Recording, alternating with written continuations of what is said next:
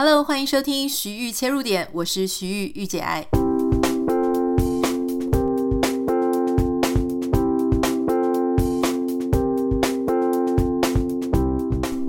欢迎收听今天的节目。节目的一开始呢，想要跟大家聊一个事情哦，就是最近因为 pandemic 的关系，所以很多很多人开始。呃，每天基本上医药的新闻啊，医疗的新闻常常都是充斥在我们自己的眼前。那我们也在这样子的时刻呢，发现说，其实医疗人员他不是只是我们原本觉得羡慕高薪、高收入、高地位的那样子而已。其实，在这样子的风雨飘摇的时刻，他们都必须要非常认真的工作。我那天跟我自己的国中同学吧，我们在聊天。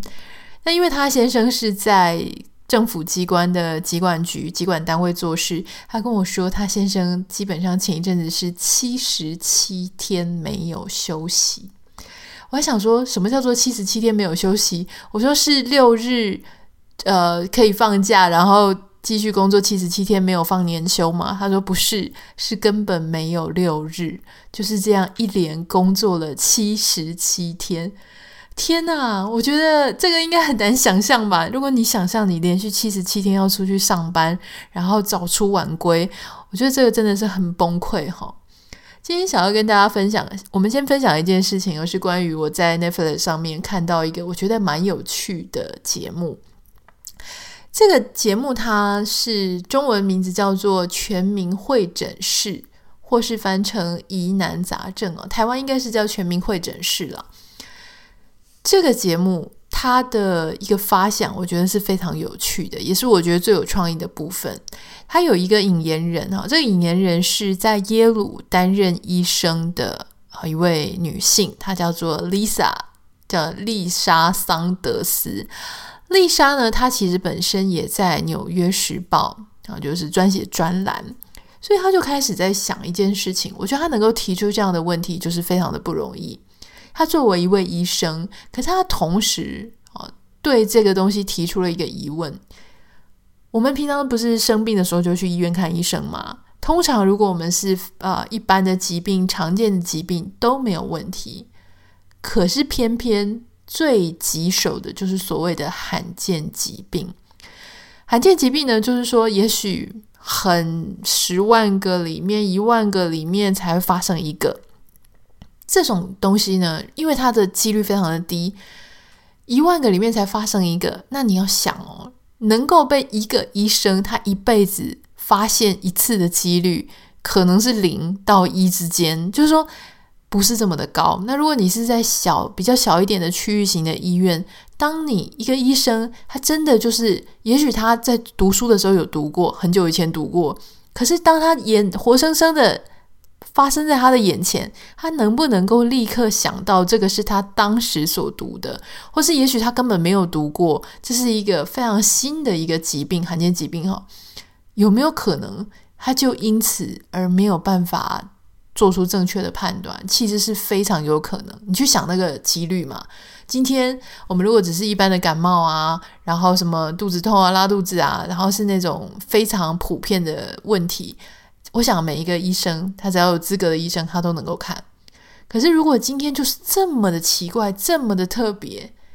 你却要把你要把这个事情交给命运吗？就是你今天随便去挂了一个号，那个医生你就相信那个医生绝对能够发现吗？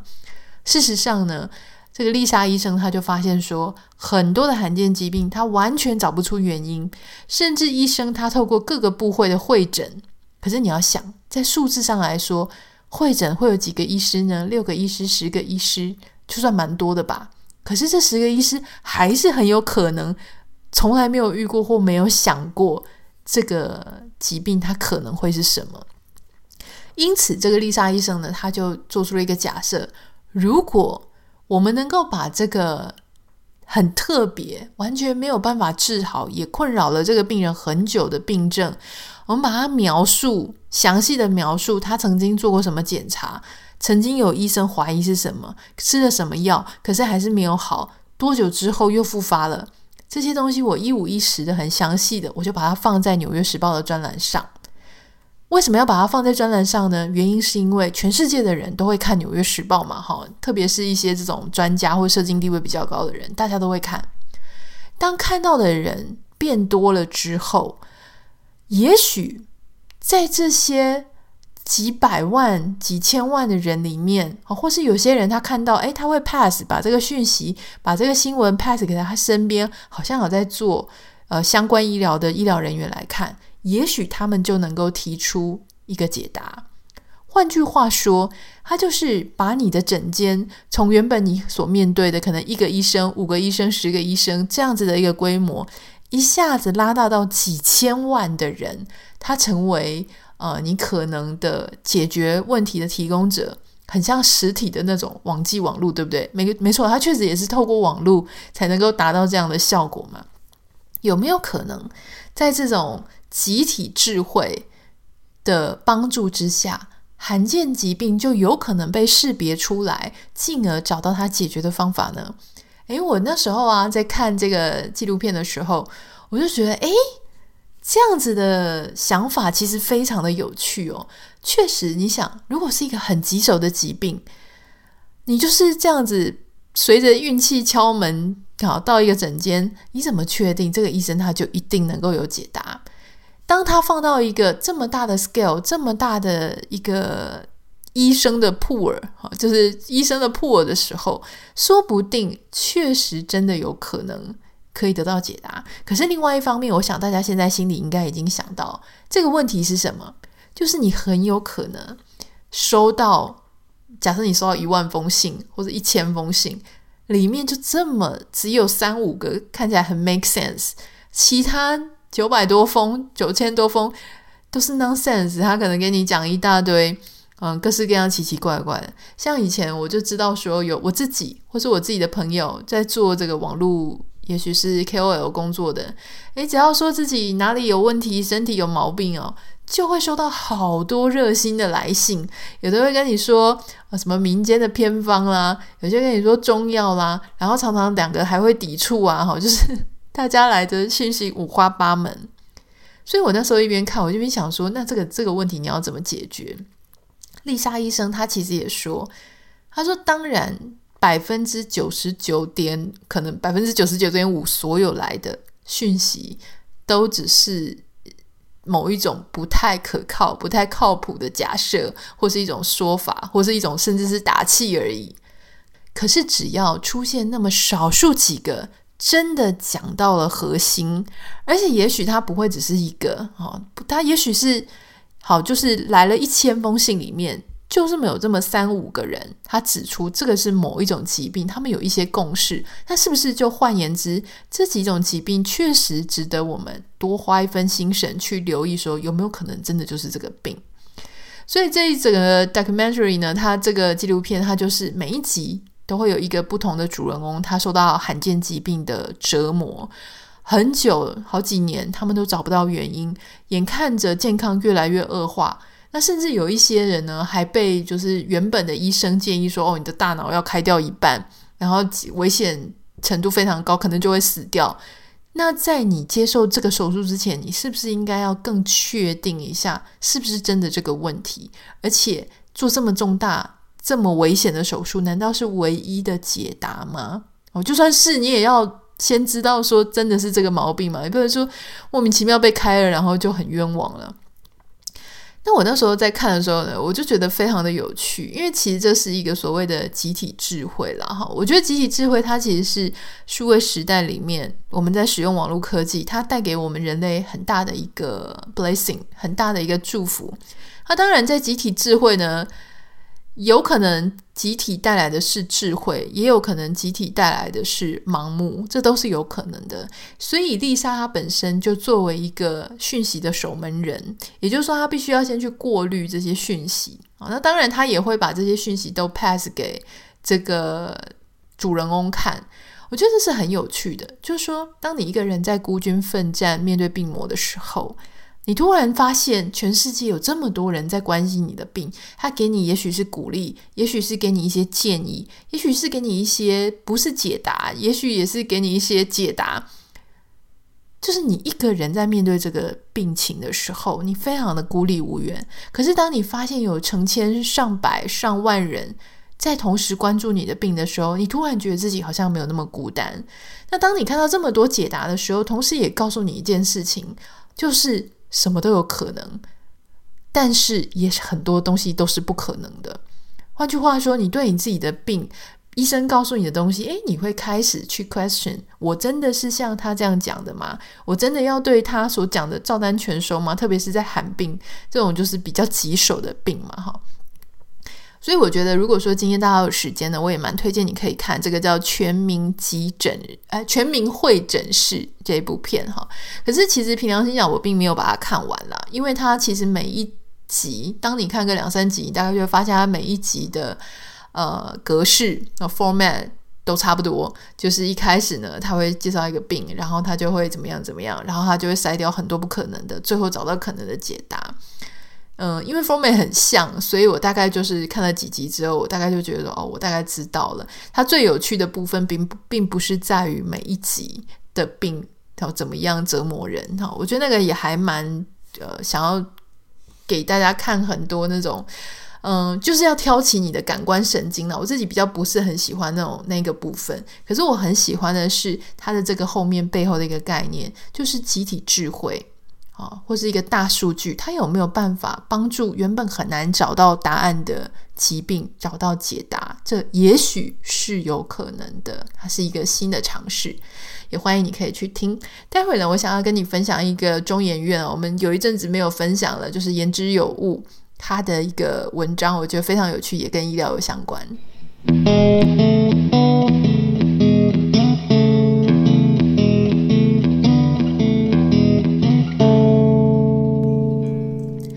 这个是中研院的言之有物，他一篇文章哦。那主要他其实是采访了呃曾经就读医学院，后来专攻生物统计的黄彦宗哦。那我们应该叫他研究员了哈，因为这个。他后来呢，其实就是专门的在做研究人员。那他其实就发现说，这个统计学家呢，他就发现，诶，为什么喝酒脸红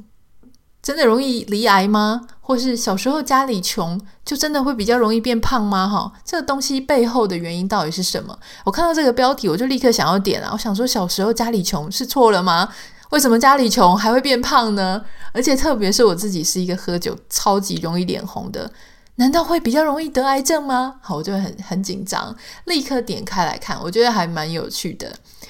那这篇文章呢，当然如果你有兴趣的话呢，你可以点开我们今天节目简介栏，我会把链接放在我们的节目简介栏里面。呃，一开始先讲一下他的故事哈，他一开始是在医学院，那很多人就会说，诶，为什么你念了医学院，可是你后来没有要当医生？因为他就发现说，我觉得这个也是一个很好的提问。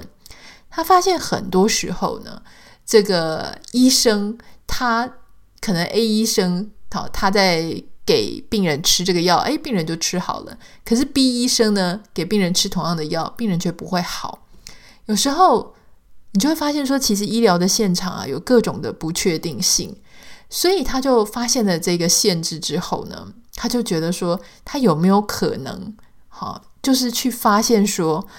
在这个现象面跟结果面中间，是不是有任何其他的因素是可以被研究的？他当时加入了陈建仁的实验室，那一开始是研究所 B 肝病毒啊、C 肝病毒等等的一些交互作用，后来呢，开始就越来越做很多的因果中介模型。讲到因果中介模型呢，我就想到我之前在呃博士班的时候，我念统计嘛。那我那时候念初阶统计啊，或是进阶统计啊，到多变量。我记得那个时候呢，我们有一位老师，他就举了这个例子，刚好跟这位统计学家哈，这个他叫什么黄彦宗，对，我有一点忘记，黄彦宗统计学家他所提出来的是一样的，很相似哈。我也问大家哦，嗯、呃。如果你发现了一个统计的资料，然后发现说，诶，有人吃冰淇淋，好，越吃越多冰淇淋的人呢，他被鲨鱼攻击的次数就越多；吃越少冰淇淋的人，被鲨鱼攻击的次数就越少。那你是不是就会去判断说，哦，所以，呃，根据他的这个资料，就是很爱吃冰淇淋的人就很容易被鲨鱼追杀。如果是这样的话呢，其实呢就犯了统计上面的一个错误，因为你把两个看似不相关，你只是说哦，因为他，呃，因为他这个吃很多冰淇淋，所以他就被攻被鲨鱼攻击的次数变多，你就把这两个现象面随便给它套在一起。后来你会发现，其实当中有一个中介，是什么中介呢？就是这个事情都发生在夏天啊，夏天因为天气很热，所以夏天你会想要吃很多冰淇淋。夏天因为天气很热，所以你会这个被鲨鱼追杀。所以这个他们之间的关系啊，并不是冰淇淋跟鲨鱼本身中间有正向相关的关系，而是他们中间有一个共同的因素，叫做夏天。所以很多时候啊，我们就会常常看到一些很奇怪的统计研究。其实我我要讲，就是说真的是很多，甚至是已经都已经出来当老师了哈，他常常还是很容易发生这种统计上面的错误。好，那在这一篇报道当中呢，他就谈到说，诶，你要怎么样确定这个因就会产生这个果？因为这个因有时候呢，是因为中间遇到了一个什么样的因素，所以它才会产生这个果。换句话说，不是所有的人遇到这个因都可能得到那个果，里面有一个中介因子，也还蛮是一个呃，应该在讲说它是一个非常操控性、决定性的因素。例如说，有些人说哦，抽烟你会得肿瘤，可是事实上，抽烟跟肿瘤它是直接直接对应的吗？还是说它中间有一个什么原因呢？他们就发现说，因为抽烟可能导致支气管上皮细胞的基因甲基化。呃，所以才有可能会得到肺部肿瘤的这样的一个结论。那他就提了一些很有趣的啊，比方说，像我最近也在看营养学的书嘛，我我上次有推荐大家这本书，你去找来看了吗？就是我们为何吃太多。它这个里面呢，其实我觉得它也介绍了很多我们今天所谓的这个中介因子，你为什么会变胖，或是你为什么怎么吃都不会胖，中间到底是发生什么事？那关于这一篇这个言之有物上面的报道呢，他就提到说。其实每个人，好，他变胖、变肥胖的原因是非常多的。那美国已经有做出一个研究，就是他已经确定了这个模型，就是说，家里你如果小时候家里社经地位、好社会经济地位比较低的话，你长大后呢就很可能会过胖。然后你就会说：“虾米，小时候家里穷已经很可怜了，哈，穷居然还会导致我变胖，原因到底是什么？”好。就是你会觉得很奇怪啊，经济地位变穷为什么跟胖会有关系？后来他们用因果中介模型就分析，发现说，诶，这个中间很可能也是受到基因甲基化的影响。那基本上呢，为什么会这样子？就是因为其实本来你的基因就是与生俱来的啦，哈。一般来说，它的这个基因序列不会随便改变，不过每一个基因的表现的量会不一样。那当你家庭社经地位比较低的时候，你就很可能吃到比较不健康的食物。好，那也许你知道原因是什么吗？也不是说因为没有钱，所以就一定吃得不健康。有可能有时候爸妈他需要花很多的时间出去外面工作，然后他的这个营养素的意识，好，对营养学的意识也没有很高，所以很可能发生什么事情呢？就是爸爸妈妈他们可能继续在超市打工啦，或是在外面做工人啊。那家里的小孩怎么办呢？诶，他们可能就叫披萨、叫汉堡。那美国其实你知道，吃披萨、汉堡算是最便宜的。那他可能也许是冷冻食品啊，哈。那他就小孩子尽量就是以最快速的方式、最简便的方式加热就可以吃的方式。所以当这些爸妈他可能花很多时间在外面工作，那小孩相对没有受到比较好的营养的照顾的时候。这一些食物就可能造成这些孩子他们的脂肪细胞基因甲基化。那他这样子的细胞基因甲基化之后呢，会造成他以后对面对一些脂肪啊，或是面对一些其他食物的时候，他的身体里面的作用是不一样的，因此可能造成他长大后发生肥胖的情形。那另外一个呢，他有提到说，诶。我们常会讲说，喝酒容易得肝癌，或是喝酒容易脸红的人特别容易得肝癌，原因真的是这样子吗？啊，我觉得这一篇也蛮有趣的，所以大家真的可以待会儿点开来看看哈。那这个统计学家呢，他就有提到说，其实喝酒容易脸红的人，是因为啊，他的肝脏代谢乙醛的这个基因是有缺陷的，所以你的身体里面呢，就会缺乏解酒酵素。像我自己，我自己就是真的是随便喝随便脸红哦。我特别是喝什么红酒、白酒这种，我真的是超级容易脸红。哎，whisky 是好一点点。好，那这种基因缺陷呢，你通常。你知道你特别容易喝酒，脸很容易红，然后整个就懵掉的人，他就会有一个倾向，比较不会再去喝酒。啊不是说所有的人都会这样子，只是说，诶，会有很大一部分的比例的人觉得说啊，不要啦，我喝酒好丑啊，我喝酒很失态，我喝酒会变得很不舒服，所以我就比较不会去喝。好，所以他自然而然的会离酒比较远一点。那有一些人，像我自己，真的也是会除了脸红，还会起酒疹啊，不舒服。我是喝特定的酒类，我会这样，